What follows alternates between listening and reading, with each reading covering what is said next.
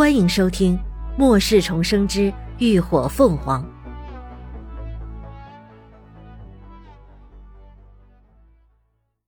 第三百一十七集。行动。听他这么说，神鹰战队和火凤凰队的人脸色都是微微一变。现在退出，就等于他们之前的付出全都白费了。且不论花了多少时间和力气。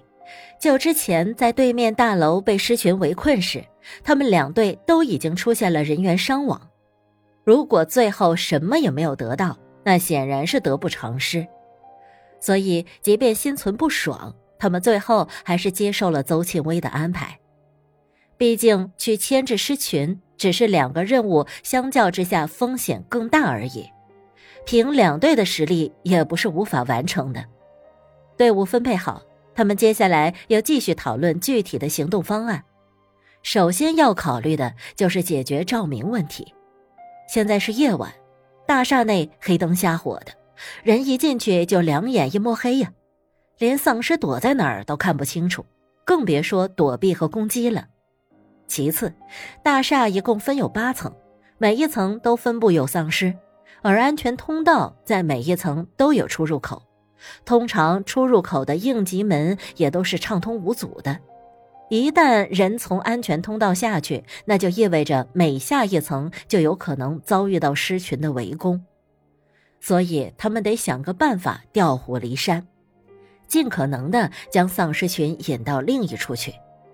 考虑到事关自己队员的安危，最后吴一号主动站了出来。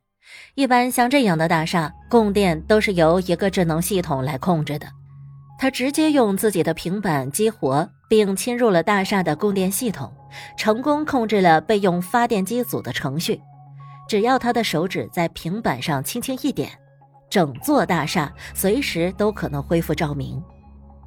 解决了第一个问题，第二个问题也就迎刃而解了。大厦通了电。很多电子设备就都能正常使用。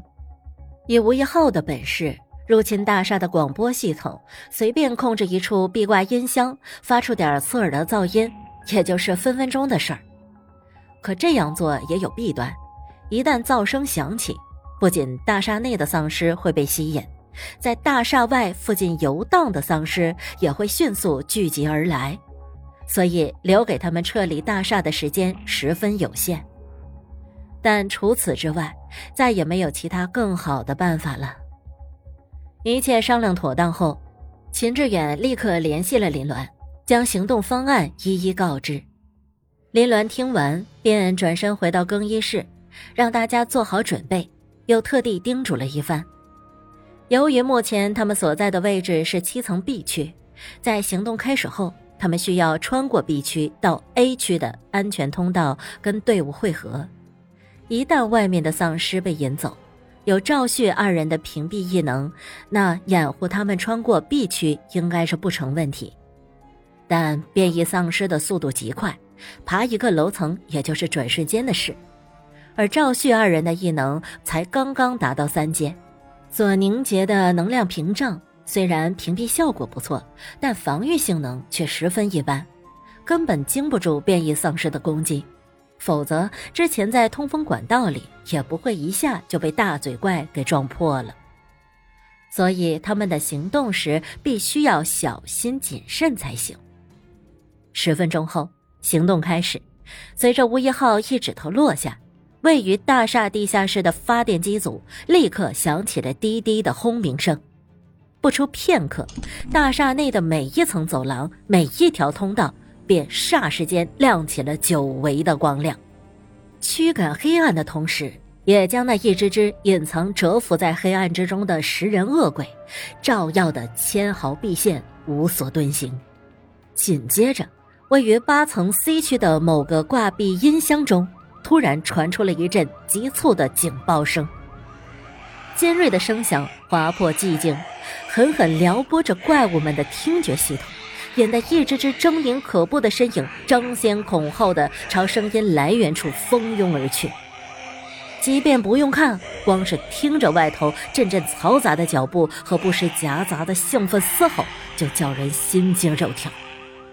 此时，大楼顶层已经准备就绪的两支队伍，在精神异能者率先探路后，分别进入了 A、D 两区的安全通道。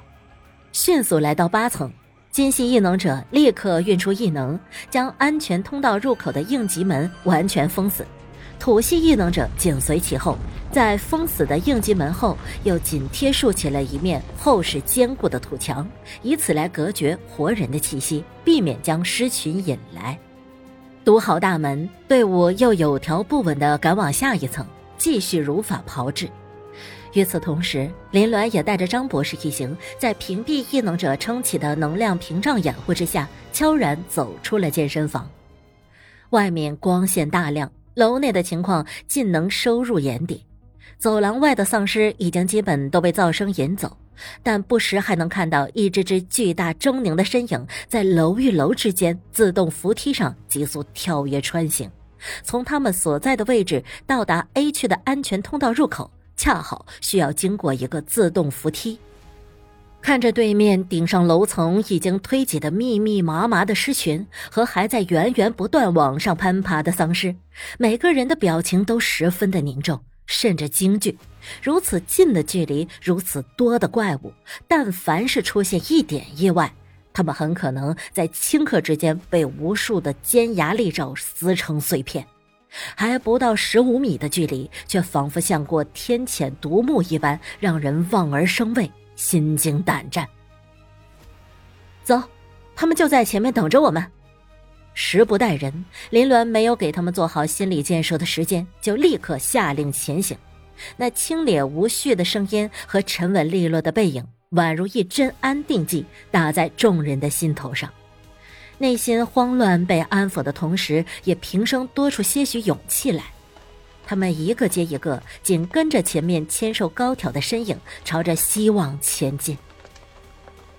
然而，希望却总是往往与磨难相伴。就在众人贴着橱窗一侧，小心翼翼地朝前移动，准备经过自动扶梯时，一只三级变异丧尸却突然跃了上来。两只强有力的后爪牢牢地抓住扶梯的护栏，那一身干缩乌黑的皮肉，獠牙可怖的血口，叫人看得心中发怵。明知道对方发现不了，众人还是不由自主地屏住呼吸，安静地等待那怪物的离开。可就在这时，顶层刺耳的警报声却在突然之间销声匿迹了。林鸾立刻扭头朝对面看去。原来是发生的挂壁音箱被一只变异丧尸给破坏了，还连着扯出了一串电线。噪音一停，那些丧尸也失去了召唤，纷纷停下动作，在原地徘徊。停在护栏上的三级变异丧尸也没有预想般的离开，反而慢慢的爬下护栏，一双赤红的血目，不知是有意还是无意，正好。盯着林鸾一行，这一刻，所有人的心都在瞬间提了起来，耳边甚至能够听见自己如擂鼓般剧烈的心跳，豆大的冷汗不间断的从额间淌下。